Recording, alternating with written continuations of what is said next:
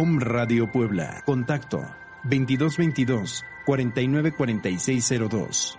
WhatsApp 2222 066120. Fer Valverde y Om Radio presentan Para empezar 2.0. Consejos prácticos para tu día a día. Expertos en diversas áreas te acompañarán. Quédate en el aquí y ahora. Om Radio, transmitiendo pura energía.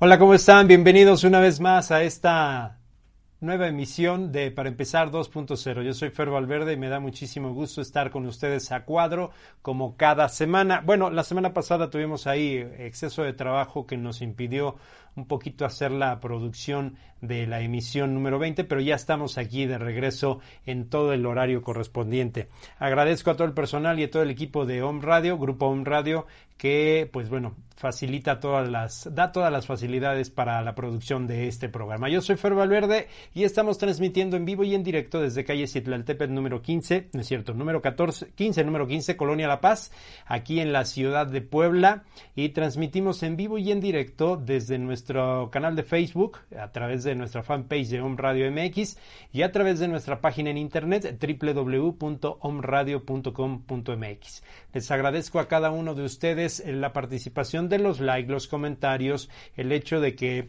ustedes se conecten semana a semana o lo revisen en las diferentes plataformas que tenemos como YouTube. Spotify y Apple Podcast. En la dirección de cámaras, mi buen Roger, que está precisamente ahora frente a mí. Ahora hicimos un pequeño ajuste en la escenografía y bueno, vamos a ver qué tal, qué tal nos va. En este día, pues bueno, déjenme platicarles que vamos a tener eh, la plática con nuestros colaboradores habituales que nos estarán platicando acerca de las comparaciones con Eli Córdoba, los celos infantiles con Fer Garcidueñas, la pieloneritis, pielonefritis con el doctor Carlos Arroyo Curibreña. Eh, Marcelo Hernández nos estará platicando de un libro que se llama 3096 días y también Nidia Molotla desde la bella Orizaba nos estará platicando acerca de la norma 035 STPS 2018. ¿A qué se refiere? Bueno, ella nos estará platicando acerca de esto y principalmente yo poner, voy a poner mucha atención porque precisamente esto de la organización psicosocial dentro de las empresas o dentro de las instituciones es un tema que todos los administradores deben de tomar en cuenta. Y bueno, ya para cerrar, pues evidentemente estaremos dándole lectura a sus comentarios y a los saludos. En la voz en off estará ahí directamente mi buen Roger. sí, aunque ponga esa cara, pero eso será más adelante. Así que no te preocupes, mi Roger. No te pongo a correr. Mientras tanto, déjame decirte que en este día, lunes 7 lunes 7 de septiembre, si vieran a Roger ahorita en estos momentos se puso a correr como liebre. a buscar su micrófono. Eso al final, mi Roger, no te preocupes. Este día, lunes 7 de septiembre, se celebra a Santa Regina de Autun, que es una virgen mártir que está presente en muchas representaciones artísticas. Además de Santa Regina, también festejan, o más bien se recuerda, a San Alpino de Chalons, Santa Carísima de Albi, San Clodoaldo, San Esteban de Chantillón, San Evodio, no, San Evorcio, San Gauslino de Tul, San Grato de Aosta y San Hildurdo de Flandes y como veinte mil nombres más que no me va a dar tiempo darles lectura.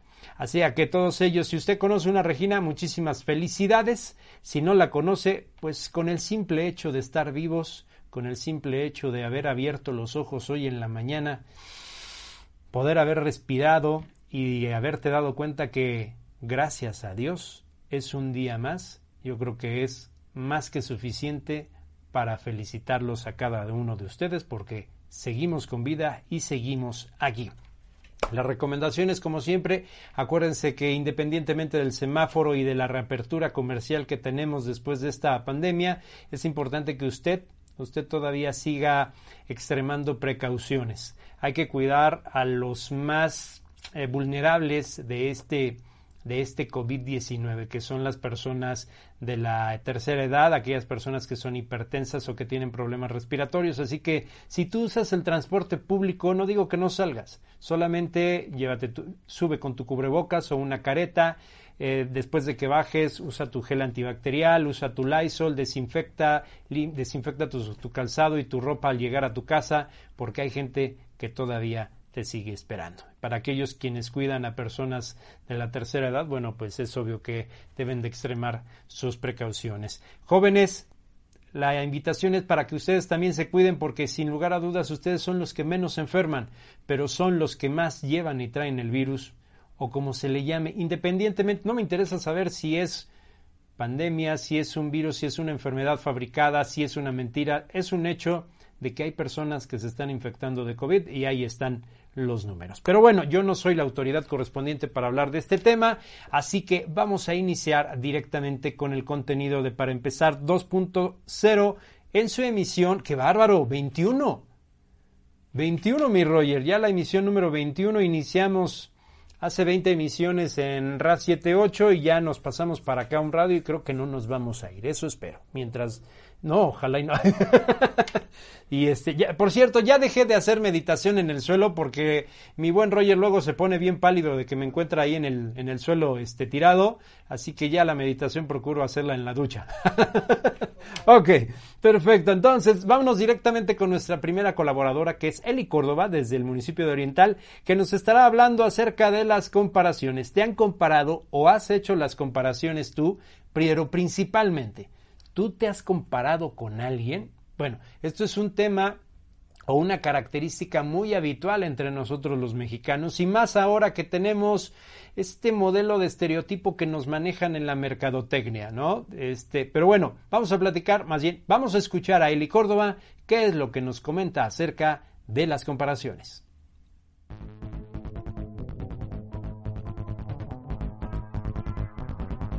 Para empezar 2.0. Hola, ¿qué tal amigos? ¿Cómo están? Espero se encuentren muy bien el día de hoy. Y bueno, hoy en esta cápsula quiero tocar un tema este, importante, pareciera que no, pero sí, y, eh, y se refiere a no compararnos con los demás. Y si te comparas, que sea con personas que eh, estén peor que tú, ¿no? Y en todos los casos. Eh, realmente a veces el ser humano tiene el error de hacer comparaciones incluso los papás con hermanos, no te pareces a tu hermana, si fueras quieta, si fueras ordenada, si fueras, no se parecen. Claro que no, porque cada persona tiene su esencia de ser y cada uno trae lo que tiene que dar y todos somos muy diferentes. Pero, ¿por qué quise abordar este tema? Porque fíjense que en las terapias que, que doy, este, llegan chicas de 15, de 14 años con problemas de autoestima y uno de los puntos por los cuales tienen más ese problema es porque constantemente se comparan con otras chicas. Eh, si vienen gorditas, si vienen flaquitas, se comparan con chicas delgadas y las delgadas se comparan con chicas llenitas. Eh, con el color de piel, el color de ojos, el, el cabello. Entonces eso lleva a un rechazo hacia tu persona y hacia lo que eres. Entonces cuando te ves en tu espejo no te gusta lo que ves, te va a causar a la larga ciertos problemas. Em, digo, de autoestima ya está y también de, de que no tengas esa autoaceptación contigo y te va a traer problemas a la larga de rechazo con los demás. O sea, no vas a saber relacionarte porque vas a ser una chica tímida o un chico tímido y esto no te va a ayudar mucho en tus relaciones sociales. Entonces, lo que yo te puedo em, decir respecto a esto es que empieces a aceptarte, que te veas en el espejo y que veas las cosas bonitas que tienes, que valores el color de piel, que valores el color de ojos, tu nariz, tus labios, que hables contigo, también que le des palomita a todos esos pequeños aciertos que tú logras en el día. De verdad, es muy importante fortalecer nuestra autoestima porque ella nos va a ayudar a relacionarnos sanamente perdón, con otras personas.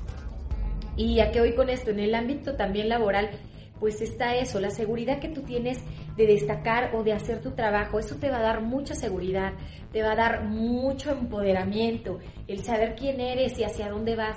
O sea, parece, les digo que parece simple, pero el, no compararme con otros va a hacer que mi atención se fije y se concentre totalmente en mí y que diga, bueno, ¿qué puedo mejorar de mí? ¿Qué puedo hacer? A ver, eh, ¿qué es lo que no me gusta que puedo mejorar? ¿Qué tengo que cambiar de mi persona? ¿Cómo puedo sacarle provecho a mis ojos? ¿Cómo puedo sacarle provecho a esto que tengo? No solo de, de lo físico, también cosas materiales, ¿no? Entonces, aceptar que cada persona vino con un, con un don de ser, con una esencia de ser. Hay personas que son muy alegres y hay personas que son muy tímidas o muy retraídas. Entonces, cada una tiene su, su postura, cada una tiene su esencia y eso las hace únicas. Entonces, el, el hecho que tú te concentres en ti, te fijes en ti solamente, en un... Eh, ¿Cómo decirlo? Es que no encuentro la palabra eh, bueno, que te fijes en ti sanamente, no con un ego totalmente distorsionado, sino con humildad de reconocimiento, va a ayudarte mucho a fortalecer lo que eres y lo que vales. ¿Y qué quiere decir eso? Que el día de mañana que se acerque un chico conmigo que quiera, em, no sé, permear mi autoestima, pues no lo va a lograr, porque yo ya voy a tener bien fortalecida esa parte, ¿no? Bien fuerte y decir, no, espérate tantito, esta mujer soy y así soy, ¿no? Y nadie me va a cambiar y, eso es lo que hay, ¿no? Y cuando una persona se compara y permea en su autoestima, regularmente ese tipo de personas se vuelve la decisión de todo un mundo. ¿Por qué? Porque mm, como busca una aceptación fingida con los demás, este, no tiene una autoestima sana. Entonces va a hacer todo lo posible por lo, por este, va a hacer todo lo posible para que los demás, perdón, la acepten dentro de su círculo. Entonces eso va a hacer que las personas que son abusivas se aprovechen de tus sentidos, se aprovechen de tus sentimientos y de tu postura. Entonces debemos de tener mucho cuidado y, y, amarnos mucho, ¿no? Valorar lo que somos, el fijarnos en nosotros de una manera sana y ayudar a otros a que crezcan, ayudar a otros a ver lo bonito que son como personas, a darles palabras de aliento. No, no estoy diciendo que les engañes, pero estoy diciendo que una palabra que, que te inyecta o que te suma, pues va a hacer que logres grandes cosas y grandes cambios, a que te digan una palabra que te resta totalmente. Entonces, bueno, ese es mi mensaje para ti y pues no nos comparemos chicos y trabajemos mucho en nuestra autoestima y de verdad fijémonos en esas personitas tan maravillosas que cada uno somos. ¿ok? Que tengan una excelente tarde y espero hoy la sigan pasando muy bien y no se pierdan las demás cápsulas con los otros especialistas. Hasta la próxima.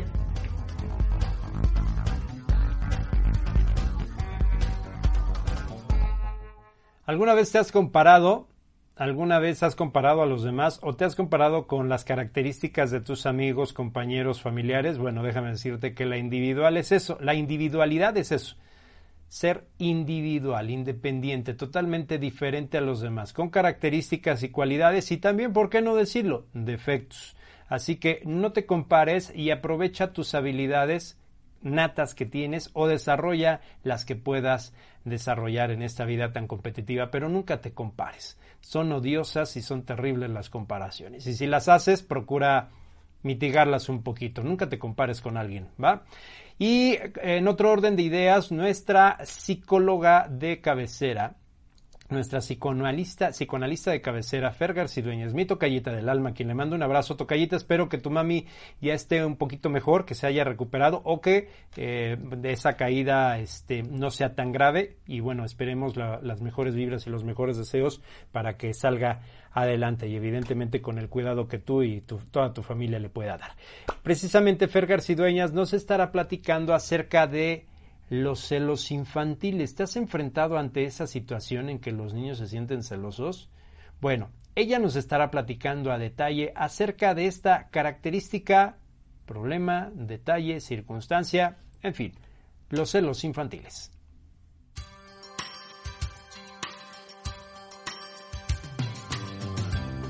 Para empezar 2.0. Hola, muy buenas tardes a todos, espero que se encuentren muy bien. Y bueno, nuevamente estamos trabajando en una cápsula y creo que eh, la forma en que estoy planeando ahora los, los temas para las cápsulas son interesantes porque me he enfocado un poco en la infancia, porque creo que es algo muy importante de, de pensar y de hacer, porque cuando tenemos a niños pequeños, vaya, se pueden eh, hacer grandes cosas con ellos. Y cuando digo grandes cosas, bueno, me refiero a que la forma en que eduquemos a estos chiquitos y la forma en que acompañemos a estos chiquitos puede servirles mucho para generar y tener recursos para cuando lleguen a la adolescencia o cuando lleguen a la adultez. Entonces, creo que por eso eh, eh, quería comentarles esto, que ahorita me estoy evocando a temas que tienen mayor relevancia en la infancia. Y bueno, para el tema de la cápsula del día de hoy, eh, quiero hablarles sobre los celos infantiles, porque creo que es algo que se presenta o tiene manifestaciones muy evidentes y primero, algo que quiero explicarles es que los celos son parte de la estructuración de cada persona. ¿A qué me refiero? A que no haya, o más bien a que no va a haber una persona que no tenga celos o que nunca haya sentido celos, debido a que es algo que nos constituye incluso como humanos. ¿No? Y cuando digo nos constituye, bueno, es algo que se va creando conforme vamos creciendo y teniendo experiencias eh, a la hora de, de nuestro día a día.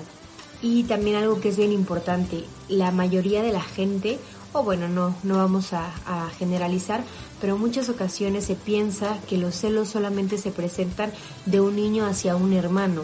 Y realmente no es así. Los celos se presentan aunque no hay hermanos. Si tenemos un niño que es hijo único, también este niño eh, que ha sido o que es criado como hijo único va a sentir celos. Ahora, eh, ¿por qué? ¿Por qué se presentarían los celos si es hijo único? pues justamente en algún momento de, su vivencia o de esta cotidianidad se va a dar cuenta que no es realmente único. Cuando decimos que no es único podemos pensar que hay primos, que hay sobrinos, que hay nietos, que hay hijos de los vecinitos, o sea, toda esta, toda esta clase de estímulos que dependen o que se refieren a que hay la existencia de otro semejante o de otro como yo, me hace pensar en que puede ser mi competencia o mi rival o, que, o con quien tenga que compartir ahora algo que a mí yo creo me pertenece o siento que es mío. Entonces eso es muy importante. Em, algo también que es importante en esta cuestión de los celos es que si es algo constitutivo tenemos que dejar de cargarle que es algo vergonzoso porque creo también algo que pasa muy frecuentemente es que los celos no se expresan tan seguido o si se expresan genera vergüenza o pena en la persona que lo siente. ¿Por qué? Porque siempre está eh, marcado como algo negativo. Ahora, lo que sí tenemos que empezar a ver y a observar son las manifestaciones de los celos. ¿A qué me refiero? Lo que se hace a través de esta emoción o de este sentimiento.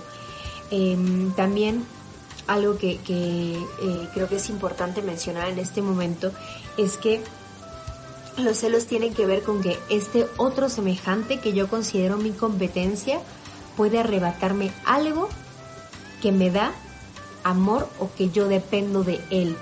Por ejemplo, cuando yo me doy cuenta de que dependo de mamá y llega un otro, ya sea mi hermano, mi primo o mi vecinito incluso, y veo que mi mamá puede proveerle también de lo que de lo mismo que me provee a mí, no estamos hablando de cantidades, si es más o menos, sino es lo mismo que me provee a mí, entonces yo empiezo a tener quizá este este sentimiento de celos porque este otro me puede arrebatar lo que yo creo que me pertenece o lo que yo creo que es para mí. Entonces, también parte de los celos y lo que ayuda a los celos si son bien encausados es que la personita que lo siente, en este caso nuestros chiquitos, una vez que son conscientes de que sienten estos celos o de que cuesta trabajo ver que tenemos que compartir lo que queremos con otras personas, bueno, eh, vamos a renunciar o este chiquitín va a tener que renunciar a formas agresivas o formas violentas o formas quizá no tan favorables hacia la otra persona. Entonces, esto es importante porque los celos justamente nos van a permitir crear una renuncia frente a estas acciones negativas o de agresividad al otro que sentimos que nos puede arrebatar lo que queremos o que nos provee de este amor que nos gusta tanto. Entonces, también es bueno eh, el hecho de nombrar las cosas. Ojo, no es lo mismo fomentar. Una cosa es fomentar los celos y otra cosa es nombrar los celos. Cuando hablamos de fomentar es pensar o creer que hay que hacerle sentir celos al niño para que entonces él pueda renunciar a ser agresivo con el otro. No, Aquí es todo lo contrario. Nombrar estos celos es ver que el contexto del niño le va a permitir entender que aquello que está sintiendo frente a que haya un otro igual a él o un semejante se llama celos. Y entonces, a pesar de que sintamos celos, la persona a la que van dirigidas, por ejemplo, es que mi amiguito me va a quitar el amor de mi mamá, bueno, eh, se lo expliquemos y le pongamos en claro que el afecto, que la relación y que el vínculo que tenemos con este chiquito es especial, eso sí, y eso es único, ese vínculo.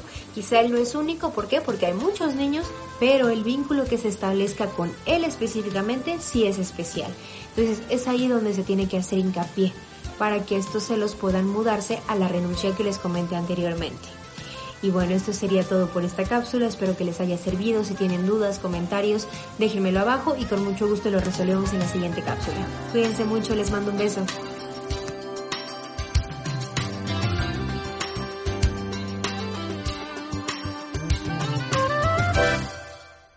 Los celos infantiles en nuestros pequeñines ante las diferentes circunstancias. Si tú quieres abordar o quieres que te den más información acerca de esto o aterricen la información de modo personal, ahí están los números telefónicos, los números de contacto, correo electrónico con Fergas y Dueñas para que puedas platicar con ella y te dé alguna asesoría eh, en esta todavía etapa en donde la atención de nuestros profesionales todavía tiene que ser vía, vía videollamada. Así que, bueno, pues ahí está el tema. Cualquier cosa, si se te pasó ver eh, la transmisión en vivo, te recuerdo que a través de Facebook, no es cierto, a través de YouTube y a través de Apple Podcast y Spotify puedes escucharnos y vernos. Eh, Elena del Campo Díaz Curti, muchas gracias. Fer Valverde, ya mejor y con tus buenos deseos aún más. Qué bueno, nos da muchísimo gusto que ya esté usted mejor. Ahora sí que a cuidarse y a reforzar ese sistema óseo o las lesiones que haya tenido. Esperamos que hayan sido menores. Y bueno, a continuación, el doctor Carlos Arroyo Curibreña nos estará platicando, y déjenme leerlo porque este sí parece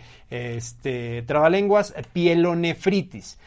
Caballeros, Damitas, el doctor Carlos Arroyo Curibreña, uno de los mejores urólogos de la ciudad de Puebla, se pone a sus órdenes, así que pongan atención a los diferentes temas que él estará tratando a lo largo del próximo mes, porque son de suma importancia, como cada uno de los temas que nuestros colaboradores están participando semana a semana. Así que los dejamos con el tema de la pielonefritis con el doctor Carlos Arroyo Curibreña. Para empezar 2.0. Hola, hoy vamos a hablar sobre pielonefritis. La pielonefritis es una infección que se sube al riñón. Eh, generalmente puede haber de dos tipos. Puede ser de origen sanguíneo, alguien que tiene una infección eh, que está circulando en la sangre y se localiza en los riñones. ¿Por qué? Porque una cuarta parte de la sangre que late el corazón se va a los riñones. Entonces esa puede ser por vía sanguínea. Y la más frecuente es la típica mujer joven que tiene una cistitis, una infección de vías urinarias baja, no le hace caso, se infecta la vejiga y empieza a paralizar el uréter, que es el tubito por donde baja la orina, se mete al riñón y entonces en el riñón se introduce en el riñón y esto provoca una pielonefritis, que es una infección del riñón. El problema de la pielonefritis que es una infección que puede terminar con problemas, puede terminar en un absceso, con daño renal, cicatrices en el riñón. ¿Cómo se manifiesta la pielonefritis? Con dolor, dolor en la espalda, fiebre, puede o no haber infección de vías urinarias, puede haber ardor para orinar, que se queden con ganas, que huela feo la orina, que haya pus en la orina. Y si es un problema que hay que ir al, médico, ¿por qué? Porque tenemos que ver qué germen es y qué antibiótico le vamos a dar. Eh, se puede dar antibióticos se llaman empíricos. Sin saber qué germen es, empezamos un tratamiento para decir con esto podemos responder sí es importante atenderlos porque cuando este pielonefritis sigue avanzando, llega a causar problemas graves a nivel del riñón. Aparte de fiebre, puede haber enfermedades donde el cuerpo ya no puede atacar la infección y entonces cae una cosa que es un choque séptico donde ya no puede atacar esto. Entonces, la pielonefritis es una infección, puede ser una infección de vías urinarias maltratada que no le dan seguimiento, entonces provoca esto, ¿no? Hay otro tipo de pielonefritis, por ejemplo, pielonefritis por piedras infectadas. Entonces estas piedras infectadas provocan que la infección se esté permaneciendo ahí en el riñón y esté ocasionando este problema que repite y repite y repite. Y otro problema que podría ser es que hubiera eh, pielonefritis por enfisematosa se llama, que es cuando está por bacterias que producen gas, entonces se llena el riñón, el riñón de gas. Para esto, como médicos, lo que hacemos es estudiar por qué está teniendo estas infecciones, que no haya un factor que esté provocando que se vaya a perpetuar y tenemos que dar un antibiótico. Se da un antibiótico intravenosa generalmente para controlar mejor la fiebre. Y en el momento en el que la fiebre responde, ya se puede dar el tratamiento tomado y con eso podemos ir disminuyendo este, la, la intensidad del tratamiento. Muy importante, buscar el germen. No hay que dejar que estas pielonefritis sigan. Entonces, si yo tengo fiebre, dolor en la espalda, tengo ardor para orinar, tengo mal olor en la orina, tengo que ir al urólogo, tengo que ir al especialista. ¿Por qué? Porque tengo, puedo tener una pielonefritis. Tengo que hacer un cultivo de orina, que es muy importante, un examen de orina para demostrar que la infección está en, este, en la orina. Y se pueden hacer estudios como tomografía, ultrasonidos, donde se ven estos cambios en el riñón, porque el riñón deja de trabajar adecuadamente, porque es tanta la infección que el riñón ya no puede trabajar porque está todo invadido de, células de defensa, que sean los leucocitos, que están tratando de resolver esta infección, que es un problema muy grave. Entonces sí hay que hacerles caso, sí son infecciones graves y que podemos resolver y que podemos atender, que es la parte muy importante. ¿no? Cuando tengan dolor en la espalda, cuando tengan estos problemas, hay que ir al médico, hay que atenderse. Y hay que completar el antibiótico, porque como hemos platicado anteriormente, no queremos tener resistencia este, antimicrobiana. ¿Qué es eso? Que el antibiótico no responda. ¿Qué pasa? Que cuando el no responde, pues le vamos escalando, vamos subiendo, subiendo, subiendo los antibióticos hasta que estamos dando bombas atómicas, antibióticos muy fuertes. Entonces hay que completar los esquemas, hay que estar seguros de que se curen de esta pielonefritis. ¿Para qué? Para que no se vuelva a presentar. Espero que les haya servido, espero que les haya divertido. Nos vemos pronto.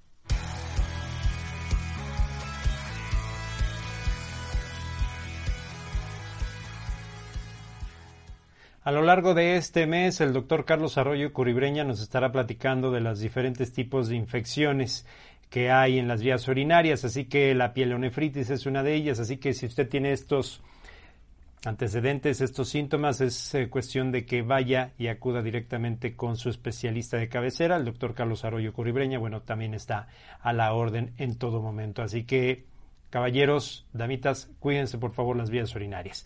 Y a continuación, desde la Perla de la Sierra, Teciutlán, Puebla, nuestro gran amigo Marcelo Hernández estará platicándonos acerca de un libro de que se llama 3096 días de Natasha Campucci.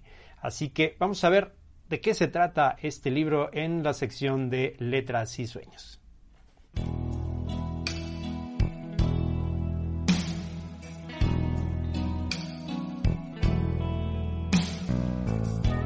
Para empezar 2.0. Viena, Austria es una de las ciudades que se encuentran mejor posicionadas en el ámbito de la cultura y la educación en Europa. Y en esa ciudad, Viena, Austria, sucedió uno de los hechos eh, pues más recordados en Europa acerca de la pérdida de la libertad de una persona. Y esta fue Natasha Kamskusi, la cual eh, sufrió la pérdida de su libertad a, manos de un tercero, a manos de una persona, la cual la tuvo secuestrada durante largo tiempo, la estuvo observando durante mucho tiempo mientras ella iba a la escuela y en una de esas ocasiones en que ella iba a la escuela, pues se acercó para decirle que sus papás la, lo habían enviado para que la llevara a su casa. Ella al fin, eh, niña inocente, le creyó eh, aceptó que la, que la llevara a su casa y no supo que ese llegar a su casa tardaría un poco más de 8 años.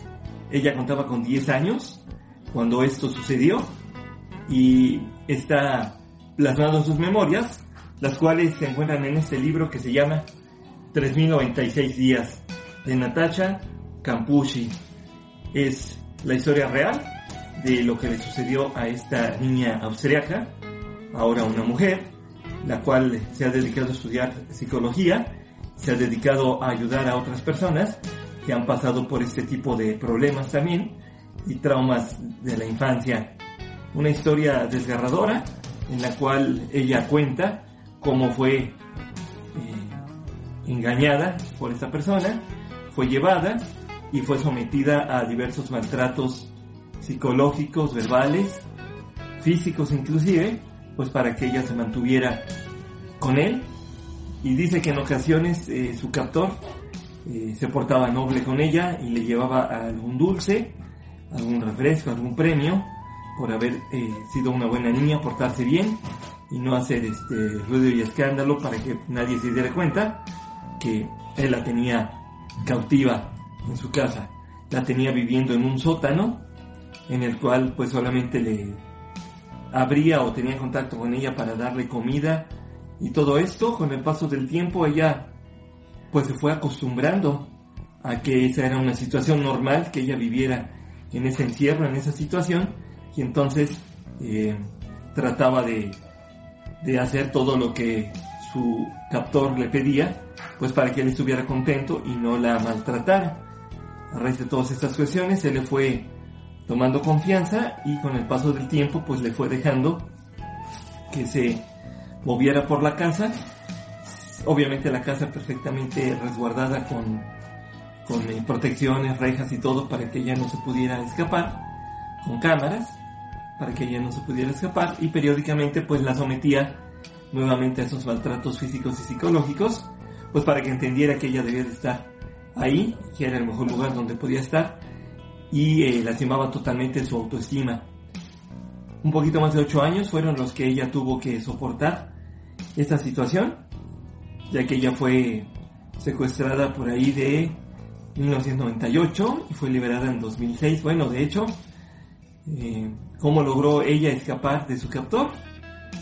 Eh, cuenta en sus memorias que logró, eh, llegó a visitarla a, este, a este personaje, una persona, y entonces él se salió confiadamente, como ya le tenía confianza a ella para que pudiera andar por la casa, pues ella andaba por la casa y se dio cuenta que alguien llegó a visitarlo, se salió de la casa a hablar con la persona, dejó abierta la puerta, no se dio cuenta que dejó abierta la puerta, avanzó un espacio a modo de que ella no estaba en su vista, y entonces pues logró abrir la puerta y correr despavorida hasta que encontró a un, a un policía y pues le contó toda, toda su verdad. Cuando él, este, cuando él se da cuenta que ella no está, bueno pues toma una decisión, la cual conocerán cuando lean este, este libro impresionante, este libro de memorias muy fuerte, muy fuerte en realidad en cuanto a su contenido, pero que pues deja una gran enseñanza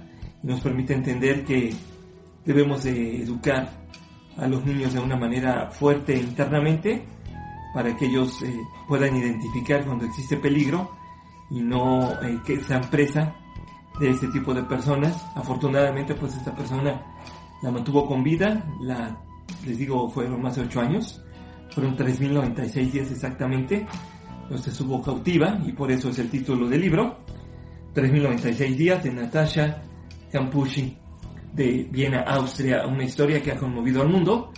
Y en Natasha en la actualidad les digo es una psicóloga que se dedica a ayudar a, gente joven, a gente con problemas. Se estudió psicología a raíz de todo esto y bueno, ella dice que todavía convive con los fantasmas de lo que vivió, pero que día con día pues trata de enfrentarlos y una manera de hacer catarsis para que esto no le siga afectando, pues es realizar sus memorias y contar su historia pues donde quiera que ella es invitada para platicarlas. Me permito leer el, eh, prólogo de, este libro que fue escrito por Judith Herman, una gran eh, psicoterapeuta también europea, la cual dice el trauma psíquico es el mal de los débiles. El trauma surge en el momento en que la víctima se siente desvalida a causa de una fuerza arrolladora. Si esa fuerza procede de un elemento de la naturaleza, entonces hablamos de una catástrofe. Si la fuerza la ejercen otras personas, hablamos de actos violentos. Los hechos traumáticos eliminan la relación social que habitualmente proporciona a la persona un sentido y la sensación de control, de pertenencia a un sistema de relaciones. Entonces, de esto que comenta esta autora, Judith Herman, se desprende que una persona que es sometida a una privación de libertad como esta, pues eh, inmediatamente su autoestima baja, su resiliencia no está perfectamente colocada y entonces pues puede ser fácilmente manipulable y puede eh, hacer actos que incluso no quisiera hacer. 3.096 días de Natasha Campucci un libro que les recomiendo ampliamente que puedan leer. E incluso esto fue llevado al cine.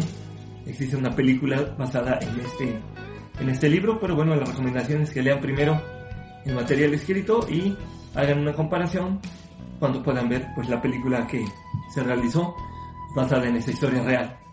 Espero que esta recomendación les sea interesante, les sea de utilidad. Mi nombre es Marcelo Hernández Méndez de Ciutlán Puebla, México, y los espero en una próxima oportunidad para platicar sobre un libro más. Gracias y que Dios los bendiga.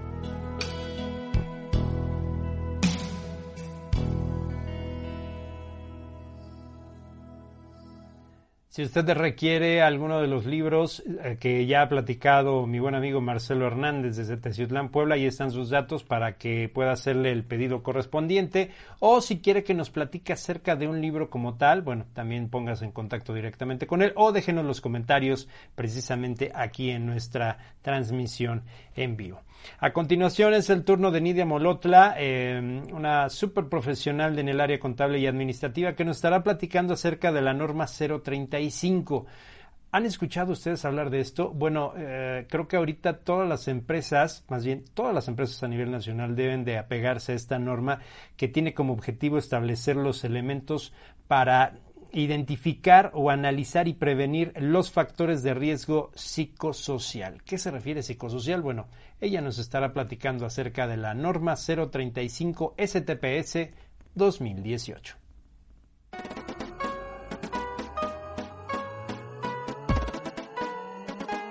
Para empezar 2.0.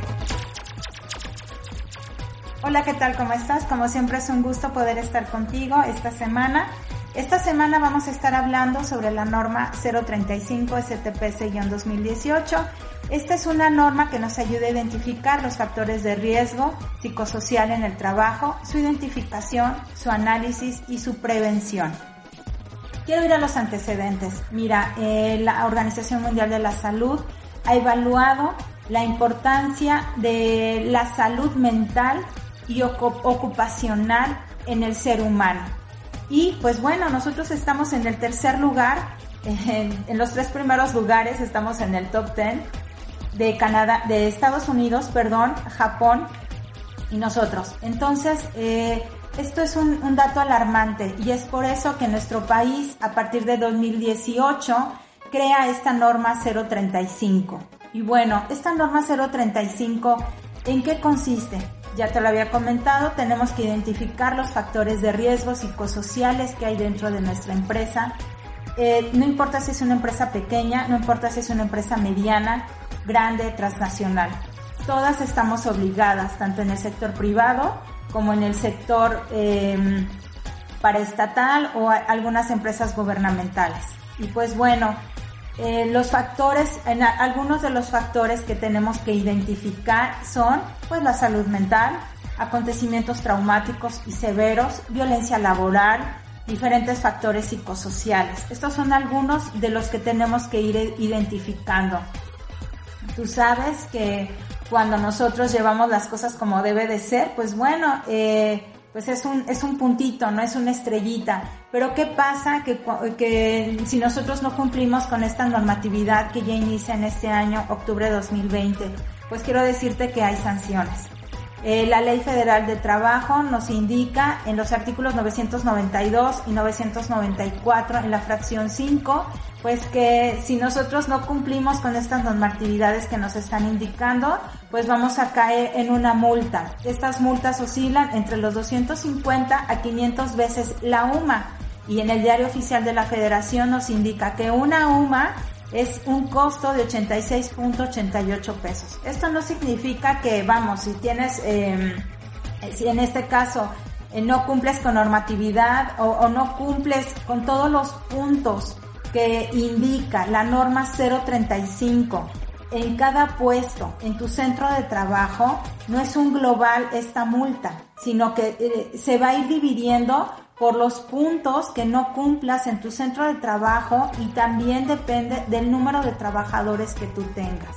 Entonces, pues si nos ponemos a hacer cuentas, si sacamos el cálculo de una O manual de 86.88, aproximadamente nos da un valor de 31.693 .88 pesos más o menos. Pues ahora imagínate el costo que tendría para tu empresa o para nuestra empresa el no cumplir con esta norma 035 que ya entra en función en octubre del 2020. Así es que es importante que si tú eres empresario de una pequeña o mediana empresa o grande, pues ya debes de estar analizando, ya debes de tener contratado quiénes son las personas que van a estar evaluando, en qué consiste estos, estos cuestionarios que se tienen que ir haciendo, estas pruebas, eh, cómo identificar a cada uno de tus trabajadores, eh, si es por número de empleados, si lleva una codificación especial. Todo esto va alineado dentro de la norma 035 y sí me gustaría darle continuidad en la próxima cápsula, en la próxima sesión o cápsula que tengamos. Te doy las gracias por este tiempo que me brindas. Es importante que si tú también estás como colaborador dentro de una empresa, pues también permitas que esta función se lleve a cabo. Es un trabajo en equipo, tanto de eh, la supervisión que tenemos con nuestras autoridades, eh, como empresario y tú como, como colaborador dentro de tu organización que permitas total transparencia al realizar estas pruebas. Te doy las gracias por este tiempo. Recuerda que es bien importante mantener un, un, equilibrio entre tus tiempos, tu trabajo, tu salud ocupacional, tu salud mental y el tiempo que compartes con tu familia. Muchísimas gracias. Nos vemos la próxima semana. Si tienes alguna duda referente a esto que hemos hablado, pues sin problema nos puedes escribir y con todo gusto estamos para servirte. Muchísimas gracias, que tengas una excelente semana y recuerda que el equilibrio mental, emocional es el reflejo de una empresa con éxito.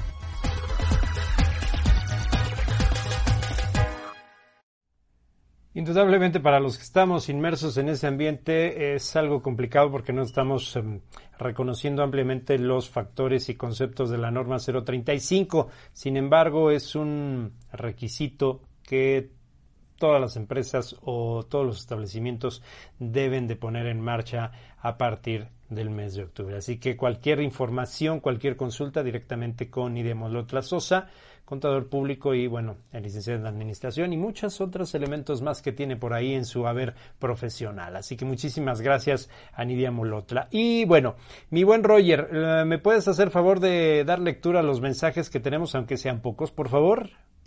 Claro que sí, mi querido Fer. Pablo Flores Hernández mandó un emoji diciendo good luck. ¿Quién es Pablo Flores?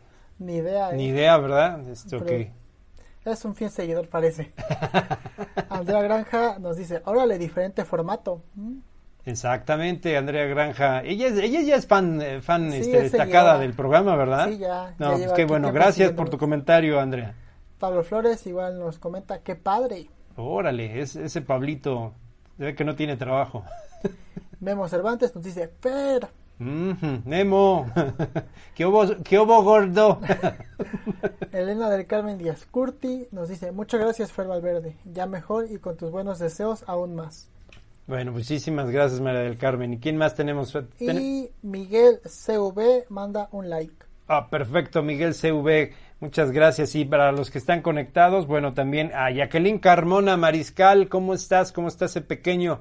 Cuídalo por favor, este, no lo andes sacando a la calle nada más así porque sí. Sale, salúdame también a tu familia, por favor, a, Aide y a toda la familia además, ¿sale? Y bueno, para todos ustedes que siguen nuestras transmisiones en vivo y en directo de por Face Live y a través de nuestra página en internet www.omradio.com.mx, nos estaremos viendo ya la próxima semana. Hoy terminamos afortunadamente a bien y con bastante tiempo de sobra. 18 de la tarde con 18 horas con 45 minutos. Así que a todos ustedes muchas gracias. Mm, no sin antes, eh, me despido como siempre lo hago en todos mis programas, agradeciéndoles de antemano a usted el hecho del, del tiempo que se dio para ver este Face Live o para ver la reproducción posterior o para vernos o escucharnos en nuestros canales respectivos, YouTube, Spotify y Apple Podcasts. Gracias, gracias, gracias. Gracias a Dios, gracias al universo, gracias a la vida, gracias a tu libre albedrío que te permitió tomar la decisión de estar en una aventura más, la aventura número 21 de Para Empezar 2.0. Yo soy Fer Valverde y nos estamos viendo la próxima semana en una emisión más, la emisión número 22 de Para Empezar 2.0. Así que no lo olviden darle like, compartir, en fin, y si nos quieren regalar estrellitas, se los vamos a agradecer. Sale, gracias a mi buen Roger de ese lado y gracias a todo el equipo de producción de Grupo OM y también a los colaboradores de RA78, que ya no me quisieron de ese lado, ya estoy por acá. a todos ellos, muchas gracias. Caro Mendoza también. Y vámonos, mi buen Roger, porque hay que llegarle todavía a preparar la cena de mañana. Ah, no, la cena de hoy y la de mañana también. ¿Sale? Hasta pronto, que Dios los bendiga, que tengan ustedes una excelente tarde-noche. Hasta pronto. Quédate en el aquí y ahora. Para empezar 2.0. Om Radio. Transmitiendo pura energía. Pura energía.